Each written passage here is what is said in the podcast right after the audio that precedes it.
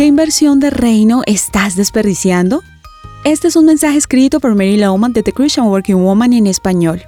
En los episodios de esta semana hablamos de la inversión de reino, es decir, todo lo que Dios ha planeado o permitido en nuestras vidas para equiparnos en todas esas obras que de antemano preparó para nosotros.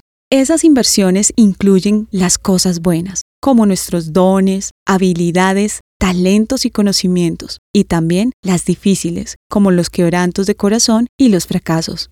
¿Qué parte de tu pasado o presente has catalogado como malo, injusto o vergonzoso?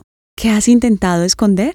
¿O te has creído la mentira de que Dios no te puede usar a ti debido a tu pasado? El tema con la inversión del reino es que está lleno de tristezas, quebrantos y fracasos. Es difícil ver cómo Dios puede usarlo cuando estás en medio de esto. Generalmente solo es en retrospectiva que podemos decir, como dijo José en la Biblia en Génesis 50:20, Dios lo usó para bien.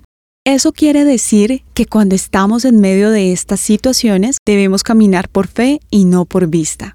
Tenemos que decidir confiar en Dios contra todos nuestros sentimientos y emociones.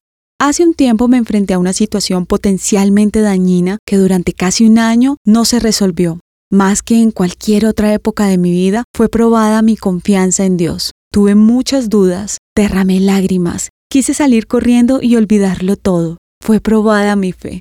Quisiera decir que salí flamante de la prueba, pero no. Tuve días donde no me sentí victoriosa, pero al final pude decir que por la gracia de Dios salí de la prueba refinada como el oro. Ahora tengo mucha más compasión y empatía para quienes se encuentran en una lucha como la que yo atravesé. En ese momento no lo vi así, pero fue una inversión del reino que Dios usó para su gloria. Cuando permitimos que Dios use todas sus inversiones de reino, cada aspecto de nuestra vida cobra sentido, nada se desperdicia.